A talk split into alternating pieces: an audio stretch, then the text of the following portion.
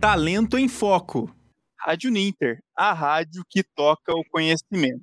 Olá, sejam muito bem-vindos e bem-vindas. Começa agora o programa Talento em Foco, programa onde você confere dicas para conquistar, manter e se desenvolver no mercado de trabalho. Eu sou Evandro Tozin e na companhia de Erika Lotz, ela que é mentora de capital humano, é também idealizadora do programa. Estamos em mais uma edição do programa Talento em Foco, a série Inspirações. Nessa série, mostramos histórias de pessoas que são donas de histórias de muito sucesso e com certeza vão te inspirar na sua trajetória. Professora Érica, seja bem-vinda e também o Osmir Torelli. Seja bem-vinda, professora. Apresenta o nosso convidado de hoje. Com certeza, apresento. Olá, Evandro. Olá. Eu quero agradecer muito a presença. Estamos aqui. Meu convidado de hoje, ele é curioso, ele é inteligente, ele é criativo, ele é inovador, ele é inspirador. José Osmir Fiorelli. Olha só, José Osmir Fiorelli, ele possui uma graduação em Engenharia Eletrônica, nada mais, nada menos do que o Instituto Tecnológico da Aeronáutica, o ITA. Não contente, ele fez a especialização em administração de empresas públicas pela Escola Brasileira de Administração Pública do Distrito Federal. Aí, ele foi para a graduação em psicologia no ano de 1998. O meu querido convidado inspirador, ele é autor de 15 livros.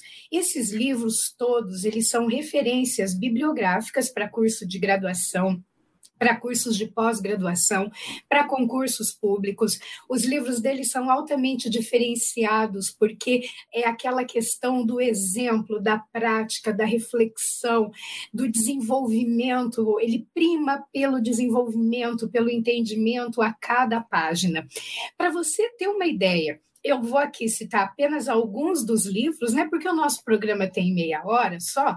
Psicologia para administradores, psicologia jurídica, psicologia aplicada ao direito, assédio moral, mediação e solução de conflitos. E por aí vai uma série de outros livros também em parceria com a Maria Rosa, com também, é, em parceria também, é, ele tem um outro parceiro que é o que é a o Malhada Júnior, que é o Malhada Júnior, e a Maria Rosa, querida, além de parceira de livros, é também a doce esposa do Osmir Fiorelli. Grande abraço, Maria Rosa. E aí, é, ele continuou escrevendo. E a temática dos livros acabaram aparecendo de uma maneira diferente. E antes de eu continuar essa lista resumida das obras do meu querido e admirado entrevistado, ele foi surpreendido, num dado momento da vida dele, por um mieloma múltiplo, que é um câncer nas células do sangue. E aí surgiram verdadeiras obras-primas. Câncer e Família, Mitos e Realidade, com parceria com a Rita Maciel, que foi escrito é, para pessoas leigas, após ele ter tido este episódio. E tem um e-book maravilhoso, Câncer, o que é importante saber. E aí, eu quero passar a palavra para que o Osmir fale a respeito da página do Facebook, da trajetória, do que inspira, do que te move. Osmir, meu querido e admirado amigo, seja muito bem-vindo ao Talento em Foco. Boa tarde, Evandro. Boa tarde, professora Érica. Muito prazer estar aqui com vocês, é uma felicidade. Agradeço a oportunidade de estar com a perspectiva de poder ajudar em alguma coisa os alunos, os estudantes, porque eu sempre fui uma pessoa de academia. Né? Eu tive uma vida de empresa privada, mas nunca saí da Universidade Federal do Paraná e eu me orgulho muito de ter lecionado na universidade por 26 anos. Ali nós é, tivemos pessoas maravilhosas, todos os meus alunos foram maravilhosos, e é uma honra poder dizer que eu dei aula na Universidade Federal do Paraná. E então, essa oportunidade aqui para mim é muito grata. Muito obrigado a vocês. Então, eu gostaria que você começasse falando para a gente sobre a sua trajetória, Osmir. Olha, eu, a minha vida é uma vida assim de estudante comum, né?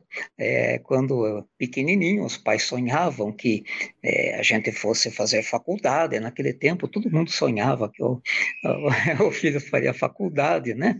E aí a gente, para não decepcionar, acabou fazendo mesmo, né? E ficou bem legal, né? É, quando eu terminei engenharia, eu descobri que eu sou uma pessoa muito de humanas, né? Na verdade, eu não gosto dessa distinção de humanas e exatas, porque engenharia não tem nada de exata. Nós não sabemos o valor da raiz quadrada de 2 e não dá exato. E, então não é uma ciência exata, é uma aproximação matemática, engenharia, né? E as humanas são tão inexatas quanto as engenharias, ou as medicinas, ou a, o direito, né? Então nós temos é, é, atividades que são ligadas às pessoas e atividades que são ligadas a cálculos. Eu gosto mais das atividades ligadas às pessoas, e quando eu me formei, tive uma imensa felicidade de trabalhar numa empresa que eu acho nunca houve igual as telecomunicações do Paraná. Tudo que eu fui na vida, tudo que eu sou na vida, tudo que a Maria Rosa é comigo, porque sem ela não teria dado certo, é, tudo devemos a Telepar. A Telepar foi um nicho protetor de altíssima qualidade e que eu não consigo imaginar que isso se repetirá. Tive a sorte de estar ali na hora certa, no momento certo. Foi ali que eu aprendi que o sucesso vem de duas coisas: a competência e a sorte. A gente pode ser competente como for, mas se não tiver a felicidade de as coisas acontecerem bem, essa competência não será aproveitada. E não adianta ter muita sorte sem competência, porque daí não há o que fazer. Né? E então eu tive essa felicidade de cair assim, me formei e fui para o Paraná. Eu fui entusiasmado para o Paraná e a Maria Rosa é a pessoa que foi fundamental nesse momento, porque ela vivia aqui em Sorocaba, mocinha do interior, simples como eu, né? E não hesitou em ir para um estado em que, naquela época, as coisas começavam. Uhum. É, eu vou ter que falar algo assim técnico, mas paciência. Aqui em São Paulo ainda se usava a linha física na linha física de transmissão por fios cabos de São Paulo a Rio. E lá no Paraná estávamos instalando microondas. Então eu, engenheiro, olhava aquilo e falava: meu Deus, aqui está o progresso. E a Maria Rosa não hesitou. A Maria Rosa, com muita coragem, sem conhecer ninguém naquela terra, juntou as coisas comigo, fizemos as malas e fomos para o Paraná. Isso foi um momento, momento mágico da nossa vida. Aí fizemos nossa trajetória. Foi assim que aconteceu. Né? E lá na Telepar, eu conheci as pessoas mais fantásticas que eu poderia ter conhecido. Essas pessoas me ensinaram, aprendi o que eu pude com elas, né? Foram exemplos, elas foram os meus faróis. A família traz as luzes do passado, que apontam para o futuro, também são faróis. E não podemos apagar essas luzes. E as pessoas das boas empresas são faróis que iluminam a trajetória.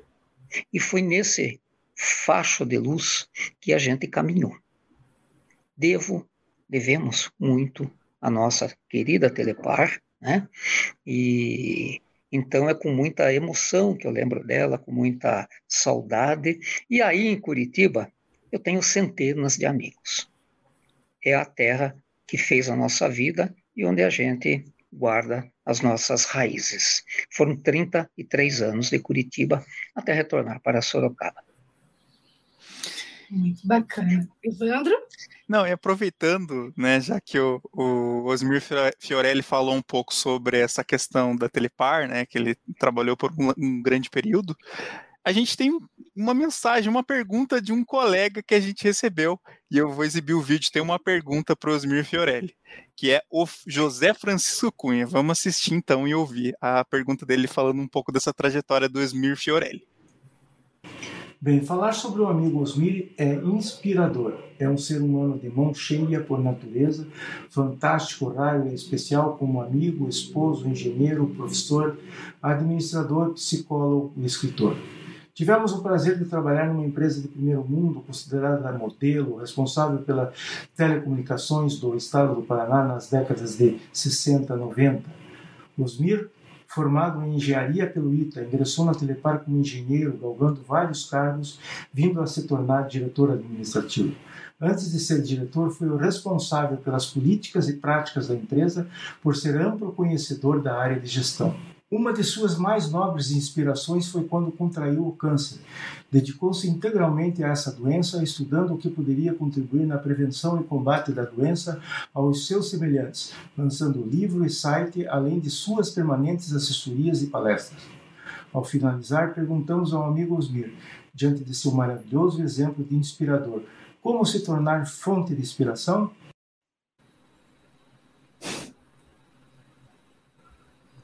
Está comigo? então, Pode. olha, obrigado pela questão, Cunha. Cunha é uma pessoa que a gente conhece desde que ele era um garoto lá na Telepar. Porque quando eu entrei na Telepar, eu tinha 22 anos, o Cunha era um pouco mais novo que eu, então, nessa, nessa idade, dois ou três anos de diferença de idade é muito a pessoa fica mais nova do que a gente. Depois a velhice empata todo mundo lá na frente, né? É. Mas, é, então, nós, eu conheço, o conhecendo de muito tempo, acompanhei a trajetória brilhante que ele teve lá dentro, e ele foi se posicionando com muita inteligência, com muita competência, né? Dando uma assistência a diretoria, porque ele trabalhava na área de, de, divulgação, na área de jornalismo, na área de relações públicas, né? E, aliás, na, na Telepar, o pessoal que trabalhou lá, todo mundo era de alta competência. A Telepar não era um lugar onde a gente encontrava paletós em cadeiras. A Telepar era um lugar onde se trabalhava. E, então, é, essas pessoas, essas pessoas, elas foram assim, é muito importantes para nós, né? Muito importantes.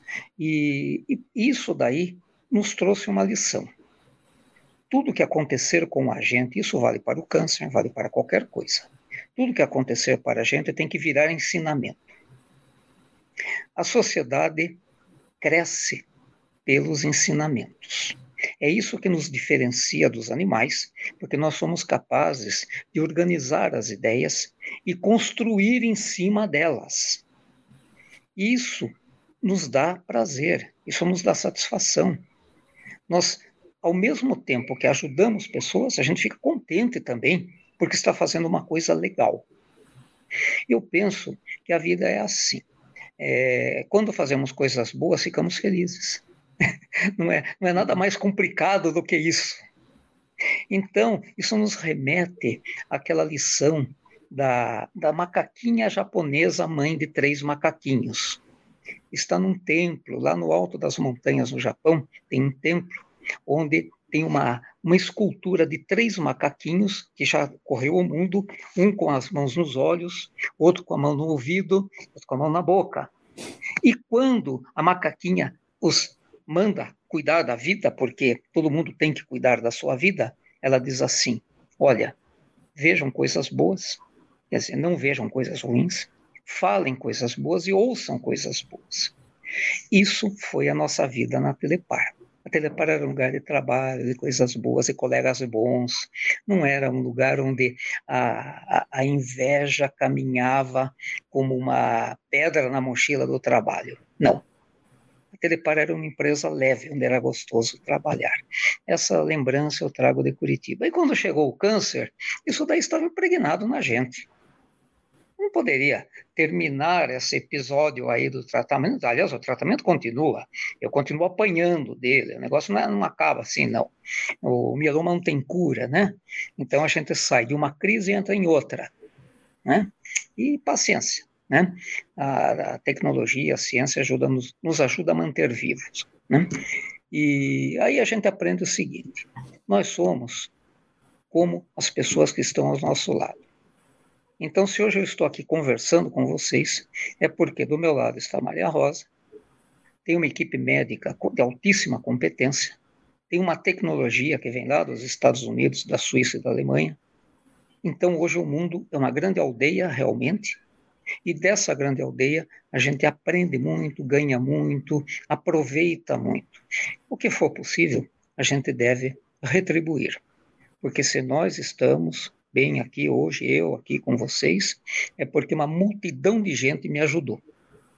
Né? Não foi por acaso, é uma multidão incontável. Desde as que fizeram o nosso transplante, né? desde as que fizeram o transplante de medula, que é um grupo, né?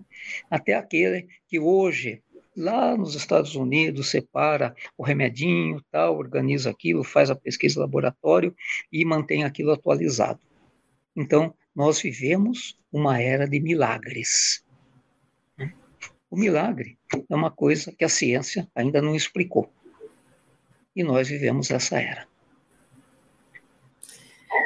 Muito bacana isso, Osmir, porque essa questão de transformar em conhecimento realmente é uma coisa muito tua.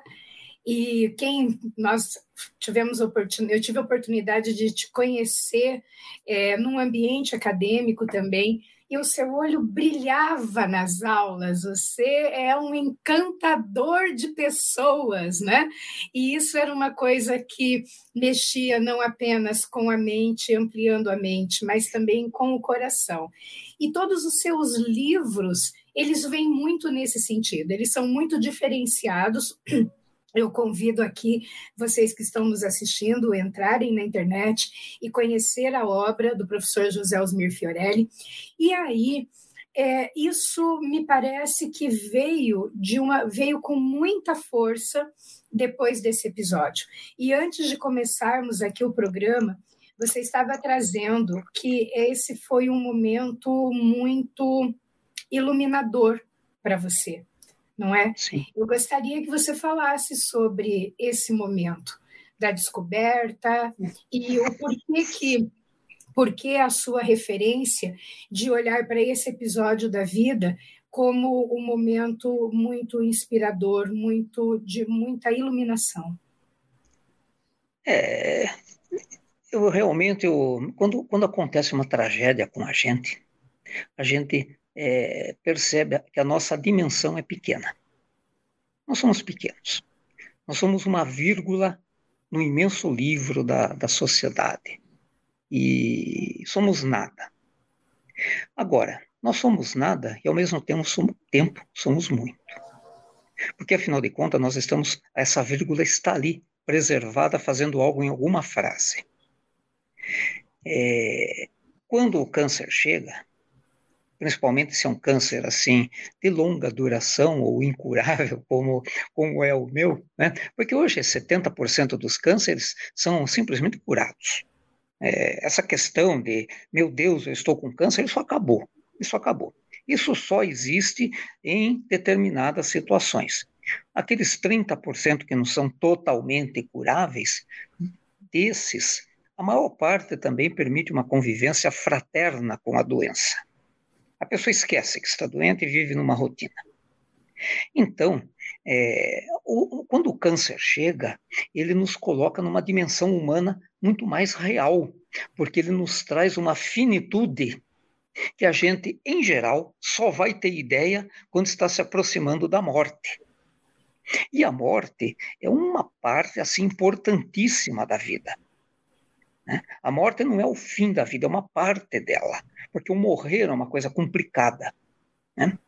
E então o câncer ele é, ele é, ele é assim, ele é fascinante do ponto de vista psicológico, de que ele, ele nos coloca numa situação de realidade. E a, e a nossa sociedade hoje, ela vive construindo o irreal. Então, nós compramos o que não precisamos, fazemos o que não precisamos, comemos o que não devemos, né?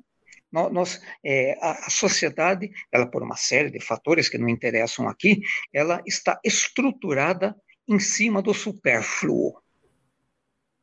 Totalmente em cima do supérfluo. Hoje, 70, 80, 90% da economia gira em torno do, do supérfluo. Tanto a gente vê que houve a, a crise aí da virose e tudo parou, não sei o quê, e a vida continuou. Se não fôssemos uma sociedade estruturada em cima do supérfluo, quando tudo parasse, entraríamos em pânico. O caos se implantaria. E não aconteceu nada. Só mudou o estilo. Né? Com um pouco de estresse. Mas paciência, nada é perfeito. É, então, a, é assim: o câncer ele traz essa dimensão humana para a gente, e aí, aí nós temos que ter um pouco de bom senso. Uma forma de reagir a isso é ficar encostado no batente da porta, chorando de noite, falando como que isso foi acontecer comigo. Eu sempre fui bom. Nunca fiz mal para ninguém, nunca tirei uma pedra no passarinho.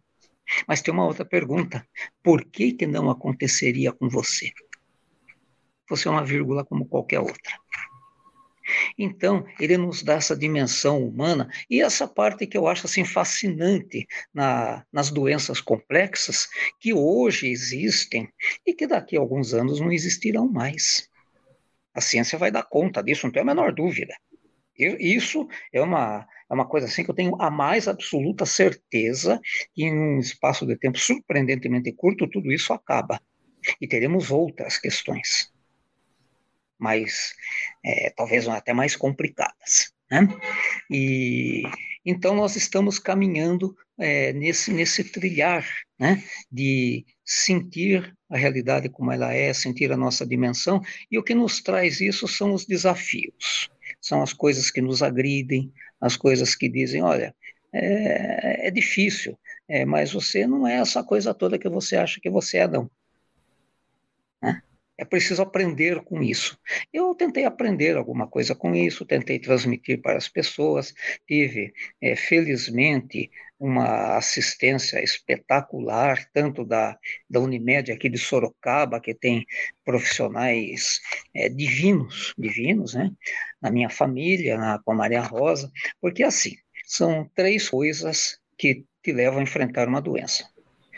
A equipe médica, o tratamento médico, o, o, o suporte familiar e você mesmo. Se esses três não trabalharem em sintonia, é, a doença ganha. Né?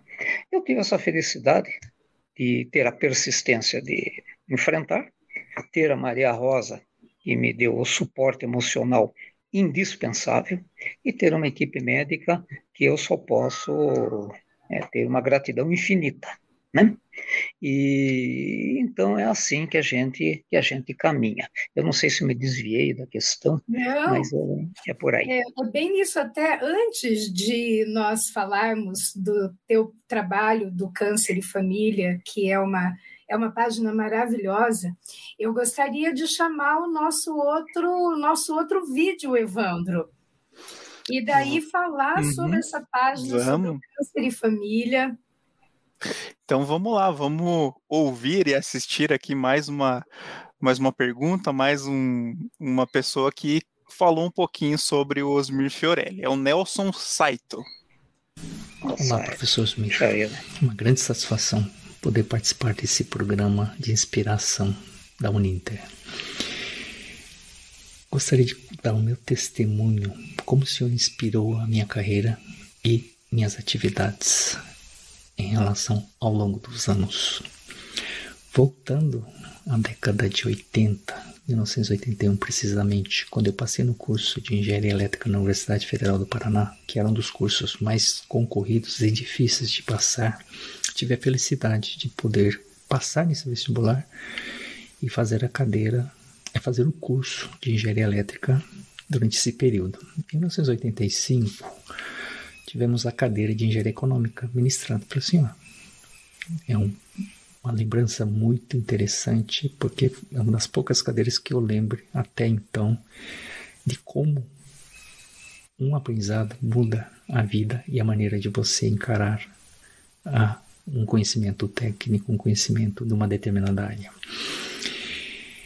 A, o aprendizado em engenharia financeira é fundamental na carreira de um profissional, principalmente quando você escolhe seguir uma carreira executiva. Nesse aspecto, poderia dizer que foi bem sucedido.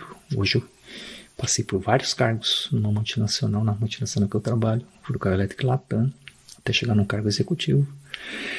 E graças a esse conhecimento adquirido durante esse período, posso dizer, afirmar com certeza que ela me ajudou e bastante neste processo de crescimento profissional. É, este assunto da área financeira foi tão oportuno para a minha carreira, tanto que eu abri uma empresa de consultoria de finanças. Em 2002, criei CITES Consultoria especializada em fundo em plano de negócios, na qual trabalhava como consultor terceirizado do Sebrae e trabalhava para grandes bancos fazendo planos de negócio para várias corporações. Fruto deste processo, deste processo de aprendizado em engenharia financeira, na qual também tive a oportunidade de fazer um curso em 1999 com o senhor na Telepar. O professor Smir, ele me inspira é muito legal fazer esse comentário, ver a carreira brilhante dele, né? Profissional formado em engenharia aí no ITA, uma das principais universidades do Brasil, ocupar cargos executivos na Telepar na década de 90. E depois, todo esse período, fazer uma graduação em psicologia e escrever livros excelentes no mercado. Aí eu pergunto, professor Asmir, o que falta a fazer ainda?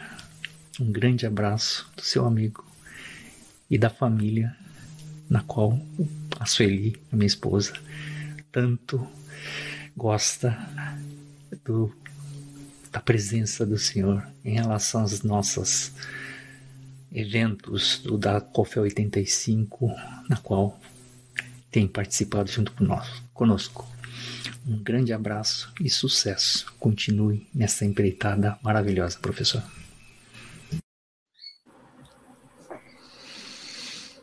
Nelson, muito obrigado pela lembrança. É, é sempre encantador e emocionante ver meus alunos. A gente fala meus alunos, né? São meus colegas, né? E, mas o aluno sempre será olhado como um aluno, né? E porque a gente tem um carinho muito grande por todos, né? E olha, a vida, ela é uma coisa assim. A gente sempre tem que estar fazendo algo. Porque no momento que a gente parar de fazer alguma coisa, a gente parar de procurar alguma coisa, a gente está se despedindo.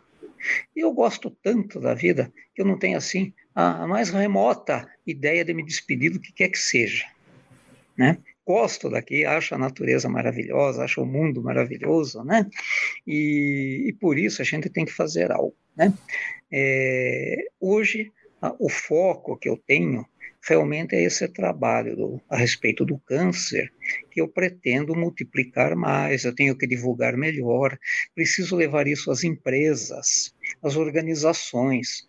É, nós não podemos ter aquela ideia de que o governo vai fazer alguma coisa.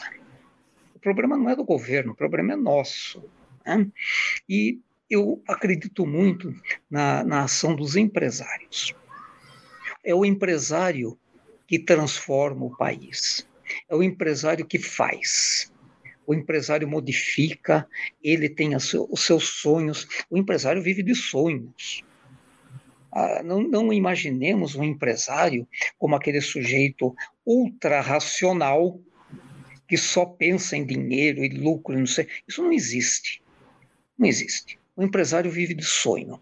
O empresário olha um, um lugar e pensa: aqui eu vou extrair minério e nós vamos exportar esse minério para o Japão. Ora, isso é um sonho.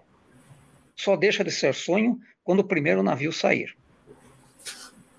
Foi um empresário que um dia, em mais ou menos em 1951, eu tinha acabado de nascer, há dois anos eu tinha nascido.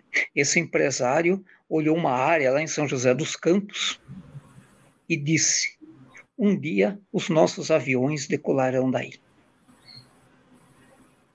E temos hoje a, a, a melhor empresa do mundo disputando com uma canadense em uma, deter, uma determinada categoria de avião, a Embraer. Uma das coisas, é, é, eu, eu acho que eu não estou fugindo da sua questão. Uma das coisas que me deu uma profunda emoção foi um dia quando eu estava decolando de Buenos Aires para ir ao interior da Argentina, na cidade de Salta, eu e minha esposa, estávamos em passeio. E o piloto argentino, os argentinos têm espetaculares pilotos. O piloto argentino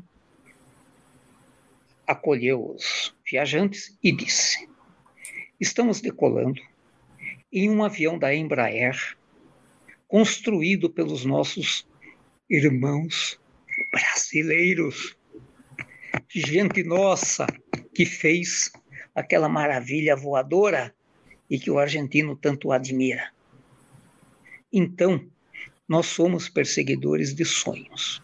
Nós temos que criar sonhos para continuar perseguindo, e eu acho que hoje o que mais me cabe é continuar esse trabalho de formiga que eu faço de divulgar o meu e-book do câncer, porque a informação, segundo dados que eu tenho da ONU, seria só a informação seria suficiente para diminuir 20 mil mortes por ano no Brasil.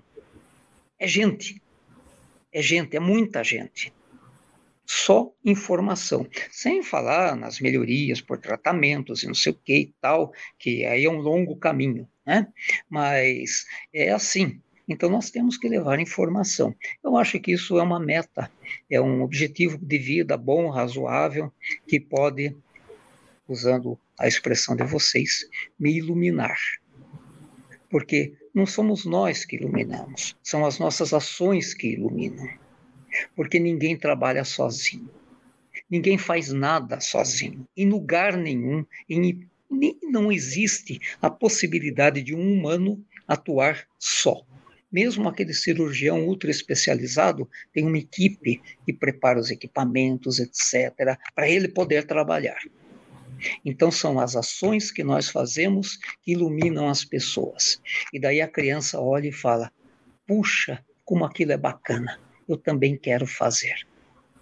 Eu também quero ter o meu avião. Né? Então é assim. Osmir, e esse e-book ele também está disponível no câncerefamilia.com.br? Não. Não? Como é que é, é, como é que as pessoas podem é, chegar até ele? Como é que é esse? O, bom, Facebook José Osmir Fiorelli. Mensagem para vamos mim. Vamos colocar aqui né? na tela. Mensagem para mim, eu mando o e-book. Eu confesso, professora, que eu ainda não consegui estruturar esse processo de divulgação do e-book. É uma coisa que está embrionária e eu tenho muito trabalho para fazer nesse campo. Isso daí está realmente incipiente. Mas vamos avançar. Muito obrigado. Que bacana. Olha só, Osmir, e também é, quero convidar quem está nos assistindo para conhecer a página Câncer e Família. São, são 56 textos muito. É, muito delicados, ao mesmo tempo racionais, objetivos, acolhedores. Então, realmente vale a pena conferir, vale a pena, inclusive, você indicar essa página para alguém que esteja passando por um momento desafiador desse, que certamente vai encontrar consolo, carinho, informação, apoio, e como o professor mesmo disse, nós não somos sozinhos. Então fica aqui o meu convite, eu fico até assim muito emocionada de falar isso, porque realmente é uma trajetória de uma pessoa que eu admiro. Um dos meus livros, o Coaching e Mentoring, eu até dediquei para o professor Osmir e para para outras duas pessoas que, que marcaram muito a minha trajetória. E, professor Osmir, para nós encerrarmos, se você pudesse dar uma virtude à humanidade, que virtude seria essa? Eu diria que o que nos é uma coisa que eu admiro muito é a persistência. O mundo não é dos inteligentes, não é. Existem pessoas brilhantes que não produzem aquilo que se esperaria. E existem pessoas de uma simplicidade espetacular, humildes, e que têm uma produtividade que nos assusta. A diferença é a persistência. Isso um palestrante cujo nome já não me recordo, há muitos anos comentou. Eu estava na Telepar e ele fazendo uma palestra. E ele disse: vocês, lembrem-se, o mundo não é dos inteligentes, é dos persistentes. É isso que fará a Telepar ser melhor. Eu acredito que a persistência é uma virtude muito importante, é uma virtude assim diferenciada, diferenciada. É uma virtude que diz é, aquele que vai dar certo e aquele que não vai dar. Né? Precisamos persistentes bons, porque a sociedade tem que ter bondade né? Bondade, afeto, companheirismo. Mas a persistência, eu acho que a gente deveria ensinar as nossas crianças a ser assim, desde o primeiro aninho na escola, para que ela não desista e corra para o papai. Gente da nossa idade, tem muita gente persistente, porque naquele tempo os pais é, entregavam assim os caderninhos para as crianças e diziam: agora vocês se virem. Né? Hum. Então a gente aprendia a persistência em aula prática. né? Então, eu admiro muito as pessoas persistentes, aquelas que não desistem, aquelas que batalham, batalham, as coisas não estão dando certo, mas elas não desistem. Na doença, isso é fundamental para a recuperação e em tudo na vida. Nossa, Osmir, muito obrigada, muito obrigada pela sua disponibilidade de estar aqui conosco. Adorei te rever. Muito obrigada mesmo. E olha, conte aqui sempre que você quiser fazer a tua divulgação, voltar aqui, falar do livro, falar do teu site. Conte conosco, somos parceiros. Muito obrigado, professor. Muito obrigado, Evandro. Agradeço muito a Maria Rosa, porque sem ela eu não estaria aqui. Então, passem muito bem, sejam muito felizes. Parabéns pelo trabalho de vocês. É importantíssimo levar conhecimento às nossas pessoas, porque é o conhecimento que vai fazer a diferença no futuro. É isso, então, é, agradecer a participação, então, do Osmir Fiorelli, né, durante essa série Inspirações. É, mais uma das pessoas entrevistadas aqui na edição do programa Talento em Foco, trazendo é, essa experiência né, que ele tem, tanto na área de psicologia, trazendo um pouco da experiência pessoal dele, né, para que a gente, com certeza, né, é, uma, é uma inspiração em tão pouco tempo, em 30 minutos, transformou uma inspiração para mim é, também, né, é, na forma como ele encara a vida, é um grande exemplo para gente. E a gente deixa também o site aqui, né, para quem quiser é, saber mais sobre os trabalhos do José Osmir, câncerefamilia.com.br, né, que é um site de auxílio a pacientes e familiares para que melhore muito a qualidade de vida antes, durante e após o tratamento. E, além disso, a gente deixa também aqui o contato do José Osmir Fiorelli, quem quiser mandar alguma mensagem, né, tirar alguma dúvida com o professor, então fique, fique à vontade nesse né, contato. Agradecer a professora Érica, né, não sei se o José tem mais alguma palavra, o Osmir tem mais alguma palavra, ou a professora Érica, né, para a gente poder encerrar esse programa de hoje. Quero agradecer a Maria Rosa, que foi aqui minha parceira o tempo todo, e deixar esses minutinhos finais para o professor Osmir fazer a despedida dele. aqui no programa. Muito obrigado, gente. Adorei estar com vocês. Espero ter é, me pronunciado de maneira adequada, compreensível, satisfatória. É uma experiência nova, né? E foi uma felicidade estar aqui. Sinto-me honrado pelo convite e espero estar contribuindo para o bem de todos. Muito obrigado, jovens. Muito obrigado. Obrigado, Osmir. Muito obrigado, Osmir, pela sua participação hoje no programa Talento em Foco. A gente se despede. Rádio Ninter, a rádio que toca conhecimento. Talento em Foco.